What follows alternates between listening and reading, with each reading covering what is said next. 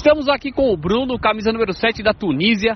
Ele que jogou hoje aqui pela Copa Léo Madeiras, rodada de abertura da Copa Léo Madeiras 2022. Tunísia e Brasil, 10 a 2 para a Tunísia, goleada aí para cima do time brasileiro. E o Bruno fez dois gols e também deu duas assistências no jogo.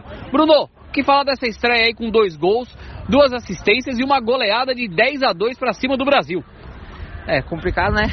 Jogo de estreia, ainda contra uma seleção do Brasil, né? Mas a gente sabe o peso da camisa do adversário, mas não abaixamos a cabeça, né? É, jogamos na nossa estratégia, vemos os defeitos dele, conseguimos abrir o placar rápido e manter a, a eficiência do nosso time, né? É daí pra cima e vamos sempre começar a jogar mais pra gente ver se a gente consegue marcar mais gol.